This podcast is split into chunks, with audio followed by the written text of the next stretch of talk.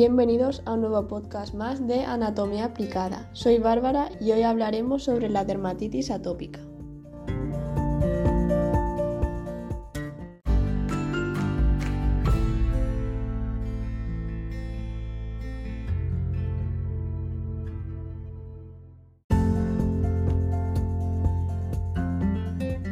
Comenzamos respondiendo a la pregunta sobre qué es la dermatitis atópica. La dermatitis atópica es una enfermedad de la piel que se caracteriza por la aparición de eczema o dermatitis, es decir, enrojecimiento e inflamación de la piel en unas localizaciones muy características que van variando con la edad y que producen un picor intenso.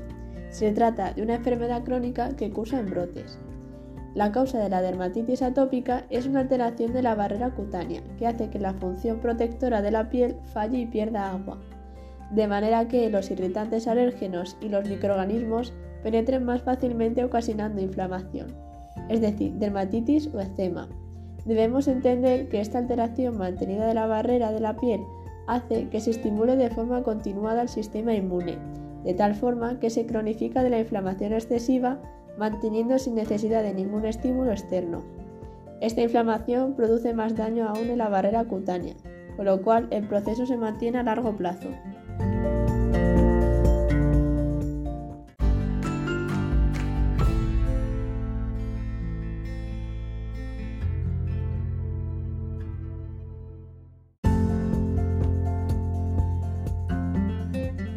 ¿Por qué se altera nuestra barrera cutánea? También en esto parece que la genética tiene mucho que ver, así como los factores ambientales. Se ha visto que los pacientes con dermatitis atópica tienen mutaciones, es decir, errores en algunos genes que se encargan de fabricar proteínas que intervienen en estructuras muy importantes para que se forme una barrera cutánea eficiente. Por lo tanto, estos pacientes tienen un riesgo mucho mayor de padecer dermatitis atópica, y que ésta aparezca en los primeros meses de vida y que sea más severa.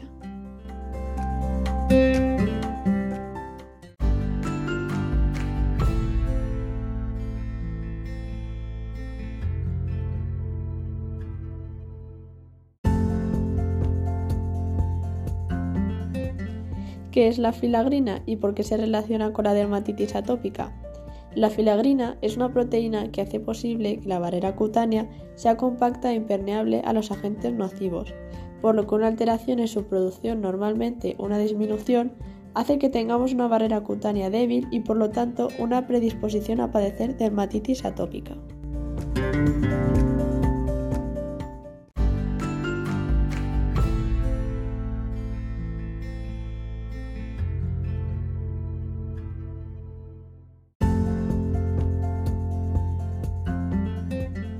Cuando aparece en el 90% de los pacientes, aparece en el primer año de vida.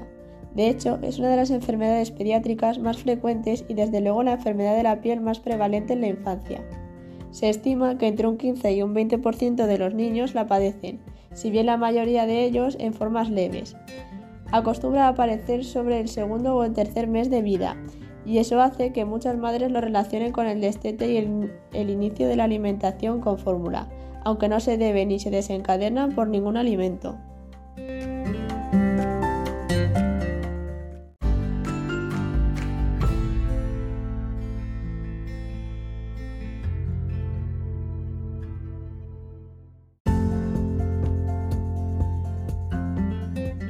¿Cómo se manifiesta? La piel se enrojece y se abulta. A veces aparecen lesiones con contenido líquido, vesículas o ampollas, que dan un aspecto húmedo y exudativo. Este exudado, cuando se seca, se transforma en costra de un color amarillento característico.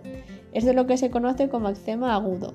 En otras ocasiones, el eczema no es húmedo, es más seco y lo que vemos es la piel roja y sobrelevada. Se trata de un eczema subagudo y muchas veces vemos lesiones de rascadas asociadas a excoriaciones o arañazos. Por otra parte, cuando el eczema es crónico, la piel se muestra engrosada como cuero, pigmentada y brillante.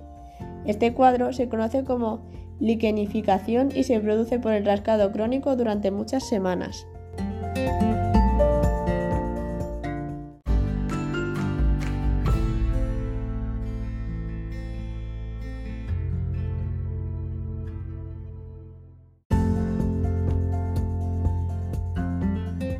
¿Qué factores pueden empeorar los síntomas?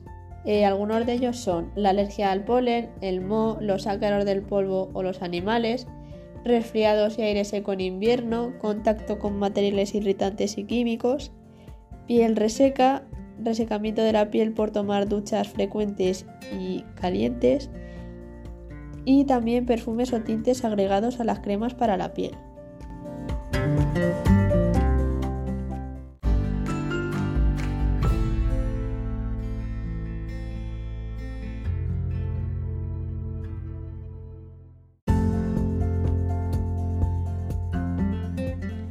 ¿Qué tipos de erupción y dónde se producen? En niños menores de 2 años empieza en la cara, el cuero cabelludo, las manos y los pies.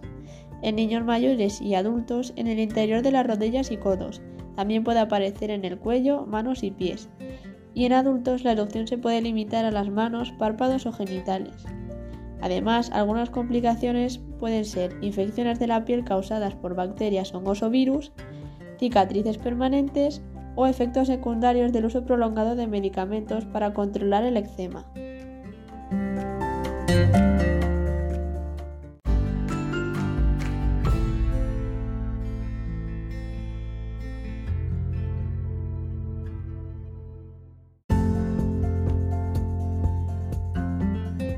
¿Qué prueba se puede realizar? El médico puede recomendar una prueba con parches en la piel la cual consiste en aplicar pequeñas cantidades de diferentes sustancias en la piel que luego se cubren. Durante las visitas de los días siguientes, el médico examina la piel para buscar signos de una reacción. Las pruebas con parches pueden ayudar a diagnosticar tipos específicos de alergias que causan la dermatitis.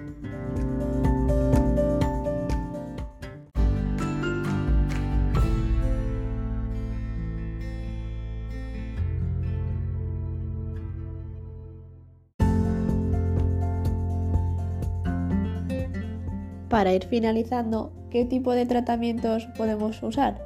El tratamiento de la dermatitis atópica puede comenzar con la humectación regular de la piel y otros hábitos de cuidado personal. Si esto no da resultado, el proveedor de atención médica podría recomendar cremas medicinales para controlar la comezón y ayudar a reparar la piel. Algunas veces se combinan con otros tratamientos. La dermatitis atópica puede ser persistente. Es posible que el paciente tenga que probar varios tratamientos durante meses o años para controlarla. Además, aunque el tratamiento funcione, los síntomas pueden volver a aparecer y eso se denomina brote. Eh, otros medicamentos que se pueden utilizar son productos medicinales que se aplican sobre la piel. Hay muchas opciones disponibles que pueden ayudarte a controlar la picazón y reparar la piel. Los productos presentan distintas concentraciones y vienen en forma de cremas y geles.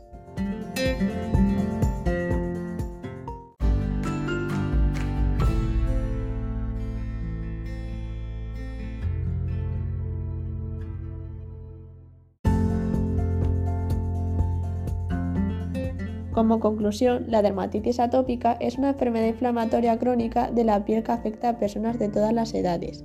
Aunque no tiene cura, el manejo adecuado que incluye cuidados de la piel, medicamentos y estilo de vida puede ayudar a controlar los síntomas y mejorar la calidad de vida.